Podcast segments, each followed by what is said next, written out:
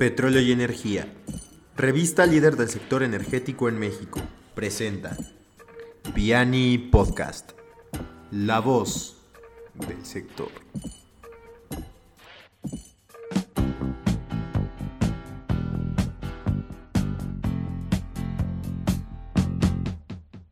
¿Qué tal? Bienvenidos estimados lectores y escuchas de Petróleo y Energía. Estamos en un episodio más de Piani Podcast en nuestra serie de invitados universitarios. Y hoy tenemos este a una invitada muy especial. Su nombre es Jessica Montufar Bolio. Ella es estudiante de Ingeniería Ambiental en la Universidad de La Salle. Te damos la más cordial bienvenida. Hola, muchas gracias. no hay de qué. Y este, por supuesto, nuestra alineación em, de siempre, un servidor, Raúl Cedeño. Daniel Ferráez. Y Eric Velasco. Entonces, bienvenidos a este espacio y pues vamos a arrancarnos con la conversación, estimada Jessica. Platícanos un poco, pues ahora sí que la pregunta de cajón, ¿por qué este, ingeniería ambiental? ¿Por qué te llamó la atención? Pues es una historia muy bonita, siento yo, pero también fea, porque eh, pues desde que era chiquita me recuerdo preocuparme por el medio ambiente y por el clima, pero también recuerdo que a mis compañeritos de la escuela, por ejemplo, no, no les interesaba. Entonces yo me preguntaba, o sea, como, ¿por qué a mí sí me importa? Y yo siento que es como algo demasiado, o sea, interesante e importante y que todos deberíamos estar hablando de esto y nadie me pela, ¿no? O sea, yo el 22 de abril me acuerdo estar en la primaria y yo, amigos, es el Día de la Tierra y todos así de, ah, órale, me vale. y yo, no, ¿qué está pasando? Entonces, pues de ahí me di cuenta que, o sea, si bien no era como que yo fuera especial, pero pues sí tenía como esta afinidad a y que las demás personas no. Y después pues ya vas aprendiendo que tenemos problemas ambientales, que hay muchísima contaminación, que la Ciudad de México es una de las más contaminadas del mundo. Entonces dije, pues si, si me apasiona este tema y me gusta mucho y también hay una necesidad, entonces creo que puedo apoyar de ese lado.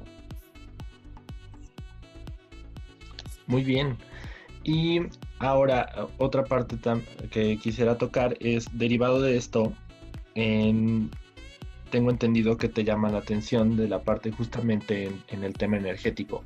¿Por qué irte hacia ese rumbo y también qué detectas tú en el tema energético, obviamente como punto clave en esta parte de, del impacto ambiental? Pues, o sea, me llama mucho la atención la parte de conservación y pues la energía está súper relacionada con esto porque nosotros explotamos recursos para obtener energía, ¿no?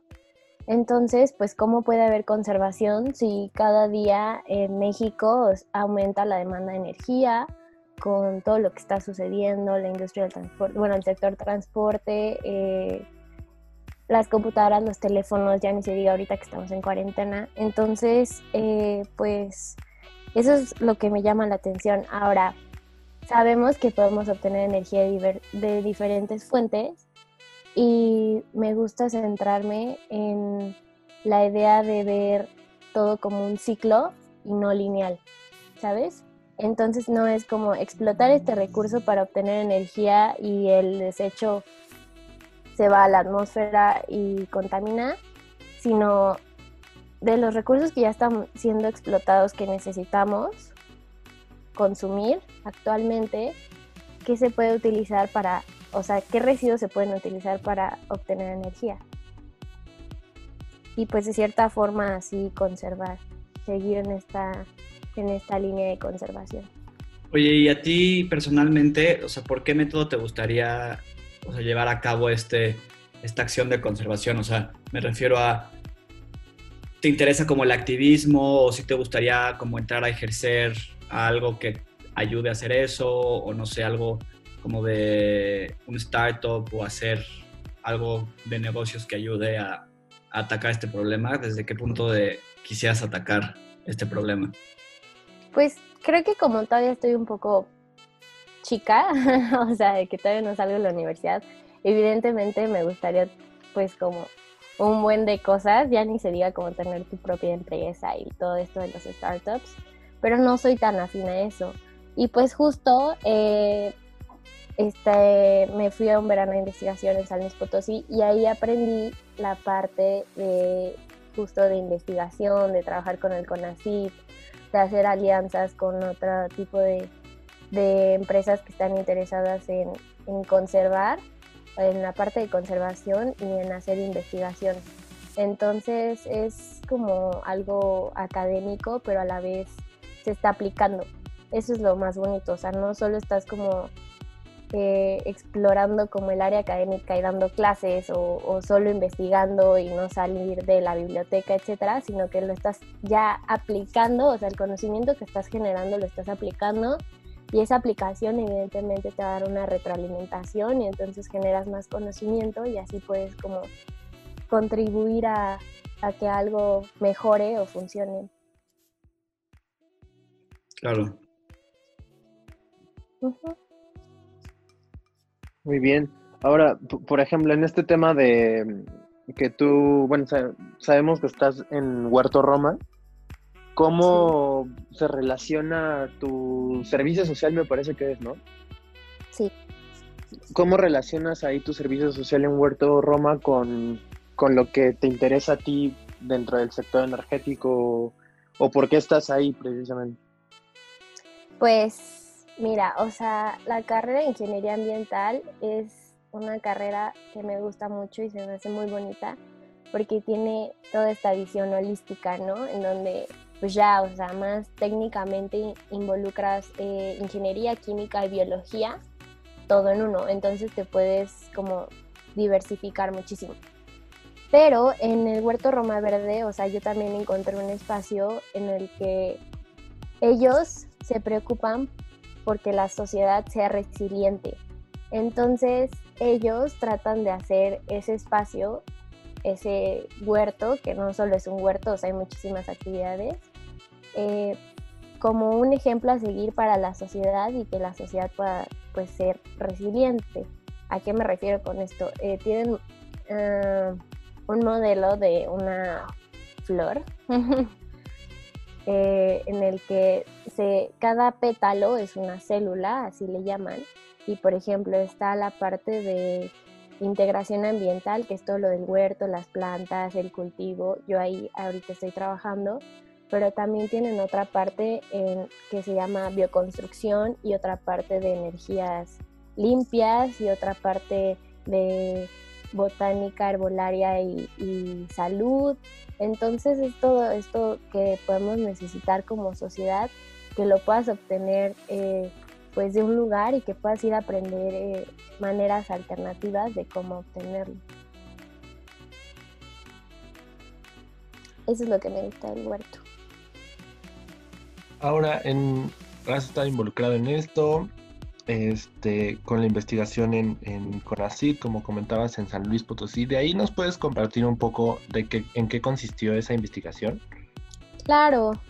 Eh, pues yo fui a San Luis Potosí a un, a un programa de verano de investigación y el tema de este programa, bueno, eh, era directamente este programa con la UACLP, que es la Autónoma de San Luis, y tienen una facultad que se llama Facultad de Agronomía y Veterinaria, ¿no? Que está como a las afueras de la ciudad. Y aquí hay un doctor forestal que estaba trabajando el bosque mesófilo en montaña, mm, más concretamente la parte de Gilitla, que se encuentra en la Huasteca. El chiste era restaurar ecológicamente este espacio ¿Por qué? Porque eh, pues en ese espacio viven campesinos que se dedican a la tierra y pues que se, han tenido que echar el bosque para poder cultivar, ¿no? O sea, eso es lo que pasa en todos lados. Entonces eh, se dieron cuenta que su suelo ya no les estaba dando lo que ellos podían cultivar antes y pues se comenzó con este proyecto de restauración ecológica en la que el ser humano eh, pues trata de impactarlo menos. Es decir, que la restauración se vaya dando por el ecosistema y no tanto porque llegue alguien y le trabaje ahí. Entonces, pues lo que se hizo fue simplemente plantar, eh, hacer una reforestación estratégica en cuanto a especies, una planeación, etcétera, para que el ecosistema pudiera eh, incorporar estas especies e irlas con base a ellas ir creciendo. Yo tengo aquí una pregunta.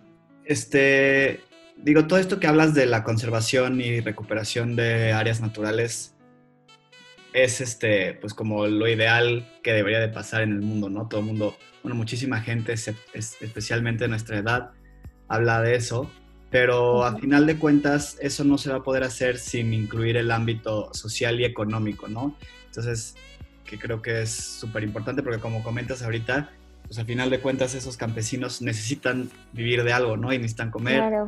Y, y, no es como que a costa del ecosistema esas personas van a pasar a un segundo plano, ¿no? Entonces, ¿tú cómo ves esa parte como de sustentabilidad de los tres pilares y, y en especial cómo ves, cómo ves que cómo podemos hacer que la parte económica funcione en una hablando de una restauración, porque es que creo que la que es más eh, como un poco más de reto. No, yo estoy totalmente de acuerdo con los pilares o las esferas de la sostenibilidad, que son la economía, el ambiente y la sociedad, ¿no? Y siempre eh, tratar de involucrarlas a las tres, porque, por ejemplo, esta restauración ecológica que sí se hizo con, con investigadores de la UASLP y yo fui y todo, pero también se está trabajando con los campesinos. Entonces ahí ya estás involucrando a la sociedad para que ellos mismos aprendan y vean lo que se tiene que hacer y cómo se tiene que cuidar su espacio, ¿no? Porque si tú vas y dices como, ok, ya está todo restaurado y te vas 10 años y regresas, va a estar igual o peor de como estaba. ¿Por qué? Porque no hay nadie que lo cuide. Entonces tienes que involucrar a la sociedad primeramente. Y segundo, la economía, pues sí, claro, es súper importante y estoy en contra de las personas que son, este, pues no sé, así como, no, hay que salvar el bosque. Y dices, oye, pero la gente come de aquí, o sea, tenemos que encontrar otra solución, ¿no? Y ese es uno de los retos de mi carrera que me gusta mucho, pero sí está complicado el poder integrar estas tres esferas. Ahora, hay una parte o una rama como de la ingeniería ambiental que ya es más de especialización, que se llama economía ambiental, en la que tú puedes eh, ponerle cierto valor o hacer cierto tipo de valor, valoraciones al ecosistema o al ambiente para que esto te resulte fructífero y puedan los demás cuidarlo y además tú puedas obtener dinero. Hay un ejemplo de Cabo Pulmo en donde, este, no sé, cobraban la entrada 20 pesos y se hizo una valoración económica de qué pasaría si aumentaran el precio para poder cuidar el ecosistema, etcétera. Y pues al final los resultados son como que puedes obtener muchísimo dinero nada más aumentándole este 10 o 20 pesos a la entrada. Entonces creo que lejos de explotar los recursos, podemos utilizarnos a nuestro favor, ¿no? También está el ejemplo del ecoturismo. Entonces, en lugar de, no sé, en, el Golfo de México, que, vayan a, a, pescar tiburones, cazarlos, etcétera, y que los vendían y que en realidad este mercado era bastante, pues, austero, barato, se se buscó la opción de, del ecoturismo en el que podían llegar las personas y cuidar el ambiente, el ecosistema, pero pues también disfrutar de él y los ingresos son muchísimo más altos. Creo que esta parte ayuda mucho. Claro. Muy bien. Ahora, dentro de la, de la universidad, tú formaste parte del Consejo Universitario Estudiantil, ¿no? Sí, así es. Fui Ahora, muy bien. Entonces, ahora esta cultura ambientalista dentro de la universidad, sabemos que realmente no existe, porque pues tú, tú, has visto cómo se dejan las zonas aledañas a la universidad en cuanto a basura y todo esto. ¿cómo, o, bueno, qué planes o qué programas llegó a ver en, el CUE o, crees que se pueda hacer para que justamente exista esta, no conciencia, pero sí está un, poco de preocupación por, por el medio ambiente y que mínimo en las zonas aledañas, o sea, por ejemplo, la gente deje de tirar colillas, deje de tirar basura, entonces, ¿qué, es, qué, qué existió o qué puede haber dentro del CUE para el resto de los estudiantes? Pues mira, antes de formar parte del CUE, yo era presidenta de un grupo estudiantil de ahí de la universidad que se llama GEA, ¿no? Grupo Ecológico Ambiental. Y este grupo eh, pues me dejó muchísimas cosas muy bonitas y muy bonitas experiencias, pero lo que más me dejó es que si tú eh, cuando, bueno, en este, en este grupo lo que se hacía era dar clases y talleres y visitas, ¿no? Entonces me adapté tanto al grupo que yo pude darle una orientación en la que las visitas, aunque fuera al parque de enfrente, fuera como un momento de reflexión para los chavos que se metían, que se metían, o sea, créeme que de ingeniería ambiental era yo y mi mejor amiga que había forzado que se entrara, digo, que se metiera, pero, pero este, pero había muchísima gente que de derecho y no sé qué, y llegaban y yo les preguntaba, a ver, ¿tú qué haces aquí? No, pues yo vine por, por tal, ¿no? O sea, todo menos aprender del ambiente y salían muy felices y muy contentos y con toda esta, este, pues, como panorama nuevo que se les abrió. Entonces, digo, en las visitas era como momentos de reflexión, de descansa de tu semana tareada, ahorita estás aquí, disfruta, valóralo.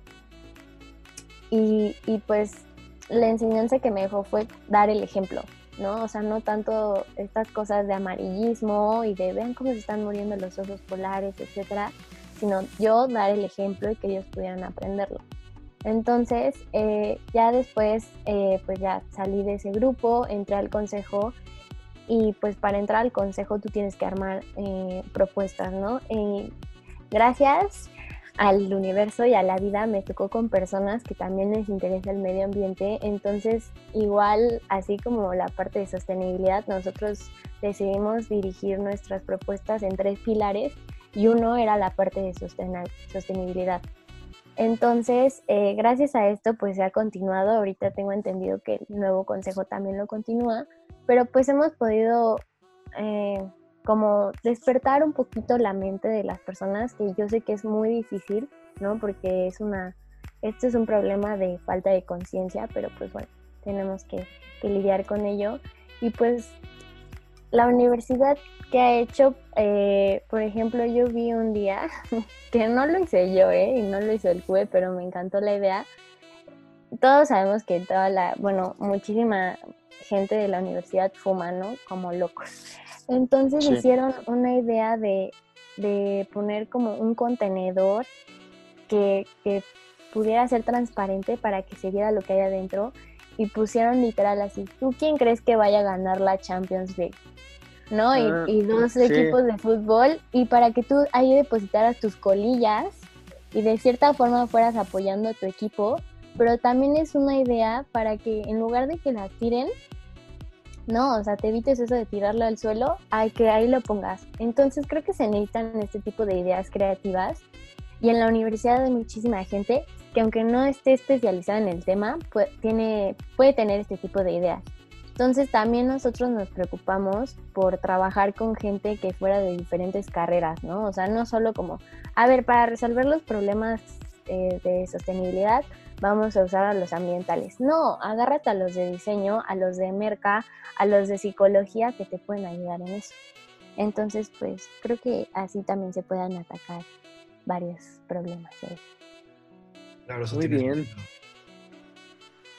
Muy bien. la, la, verdad, muy interesante el tema de, del contenedor. Sí, estuvo bastante digo, también hay, digo, obviamente perspectiva personal, pero pues también debería de ir acompañado un poco por este tema de deja de fumar, ¿no? Digo, está bien que llene pero también... porque aquí el, chiste es que, que, los, que los desechos que sí se usan, ya, o sea, sea bueno el hábito no, que se usan actualmente, sí se depositen en el lugar correcto, porque es mucho más fácil eso a cambiar tendencias de consumo. Ah, sí, claro. Sí, sí, sin duda.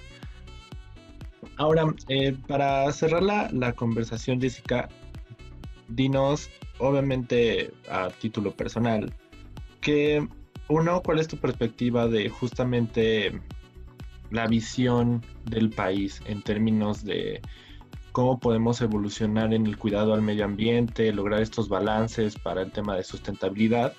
Y ¿cuál dirías tú que va a ser el papel clave de los ingenieros ambientales en este respecto? Pues mira, ahorita en la parte energética, sobre todo en energías renovables, eh, pues veo un poco, un poco mal, un poco decaído a México por el sexenio que estamos viviendo y todos sabemos el aferre a esta nueva refinería. Cuando, pues sí, lo que se tiene que buscar es una transición, ¿no? Entonces, eh, creo que nos vamos a quedar un poco obsoletos en esa parte. Eh, poniendo un ejemplo, Netflix y Blockbuster, ¿no? Entonces Blockbuster siempre le apostó a seguir vendiendo películas y seguir vendiendo y seguir rentando y que tú fueras y todo y de repente se abre una nueva plataforma y boom, bancarrota. Entonces creo que tenemos que pensar de esa forma. Creo que tenemos que salir de, de nuestro cubo, de nuestra caja y pensar en nuevas ideas que, que nos puedan ayudar a un futuro, ¿no?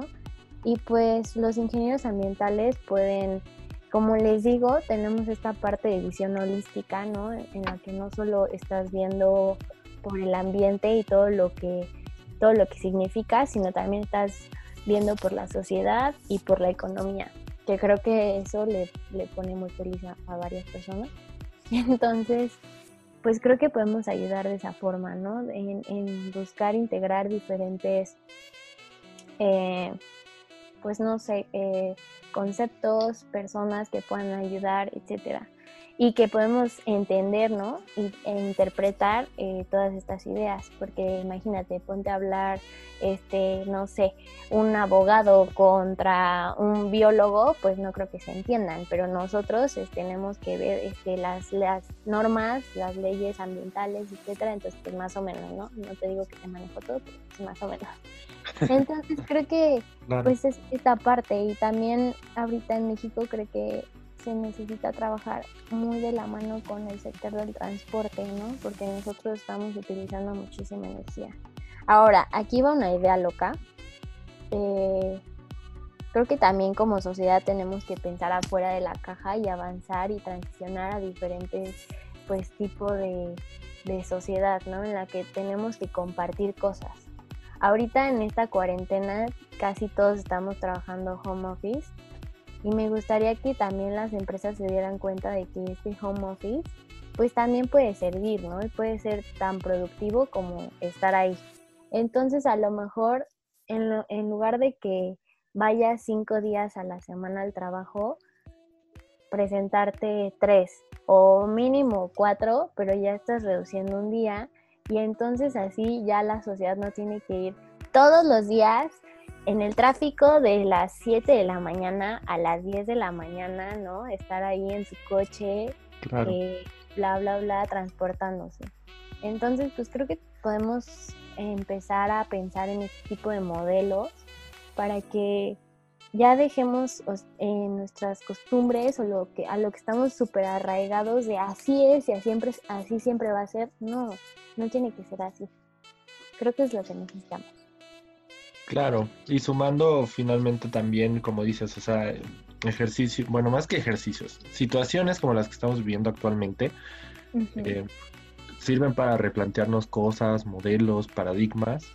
Y yo, por ejemplo, te lo digo, bueno, lo comparto aquí en la mesa, o sea, en, en, en cuestiones un poco de la operatividad del equipo que nosotros llevamos, pues la verdad es que ha resultado bastante bien y nos hemos, ya, nosotros ya lo vivíamos en, en, esta cuestión como dices, o sea, cuatro días presenciales y, este, y uno en casa.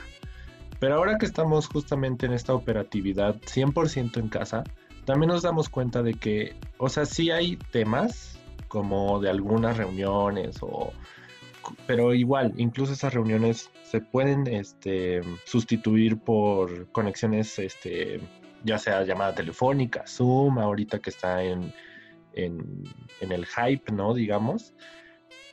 Pero es replantearse modelos y también la... Ahora sí que digamos que lo que se avecina es justo cómo empatar el tema generacional y la adaptación. Porque finalmente nosotros al, al final del día pues somos relativamente, bueno, ustedes sí, yo tuve esa transición, pero temas de natividad digital. Entonces, a, mí me tocaron celulares Motorola de esos que les quitabas la pila y se las volvías a poner, unas madres negras, con antena todavía. Pero a mi generación le tocó, o sea, vivir con esa transición y adaptarse. A ustedes les tocó totalmente ser nativos digitales y ahora el, reto va a ser cómo hacer esa convivencia, porque finalmente los que estamos resistiendo o los que estamos aprendiendo el modelo, yo lo veo, son justamente estas generaciones más jóvenes. Y los otros, aunque están en adaptación, también siguen muy renuentes, sobre todo aquí en México lo noto. Entonces va a ser interesante ahora sí que el día después de que todo esto pase, cómo lograr justo lo que dices, el balance y, el realmente crear modelos que logren la transición energética. Entonces, pues ya veremos qué es lo que ocurre en ese respecto. Así es. Y finalmente, pues abro el espacio si quieren comentar alguna reflexión final, este, o comentario que nos les gustara compartir para cerrar nuestro episodio de hoy. Yo solo creo que, que siempre se trata de cambiar hábitos, ¿no? Y es, es muy difícil cambiar los hábitos, de, la, de una sociedad en general y, y, esta situación que vino a, ahora sí que a ponernos todo de cabeza, chance acelera un poco ese cambio de hábitos, ¿no? Y es, es ahí donde tenemos que aprovechar para que el cambio de hábitos nos beneficie en diferentes cosas, ¿no? Especialmente ahorita platicando de, este, de esta parte ambiental y sustentable. Claro. Perfecto. Pues muchísimas gracias a todos, muchas gracias Jessica, bienvenida a este espacio de nuevo, espero te haya gustado la conversación y a todos nuestros escuchas, por supuesto, también muy amables por estar con nosotros y como siempre los invitamos a seguir nuestras redes sociales, Petróleo y Energía, Twitter, LinkedIn, Facebook, YouTube y a continuar viendo nuestra programación digital. Sin duda es el momento para que lo vean y por supuesto reiterando el cuida, el cuidado personal, quédense en casa y nosotros les llevamos el contenido que requieren. Muchísimas gracias por acompañarnos y ahora no hay aviso dominical, Daniel Eric, antes de que cierre. No, nada. No, nada. que estén atentos a nuestro siguiente episodio. Eh, exacto, eso sí, todos, todos los lunes, ya saben, aquí en Spotify, SoundCloud y próximamente en iTunes. Ya estamos a punto de cerrarlo, así que Síganos, muchas gracias y nos vemos, bueno, nos escuchamos en la próxima. Muchas gracias. Muchas gracias a todos.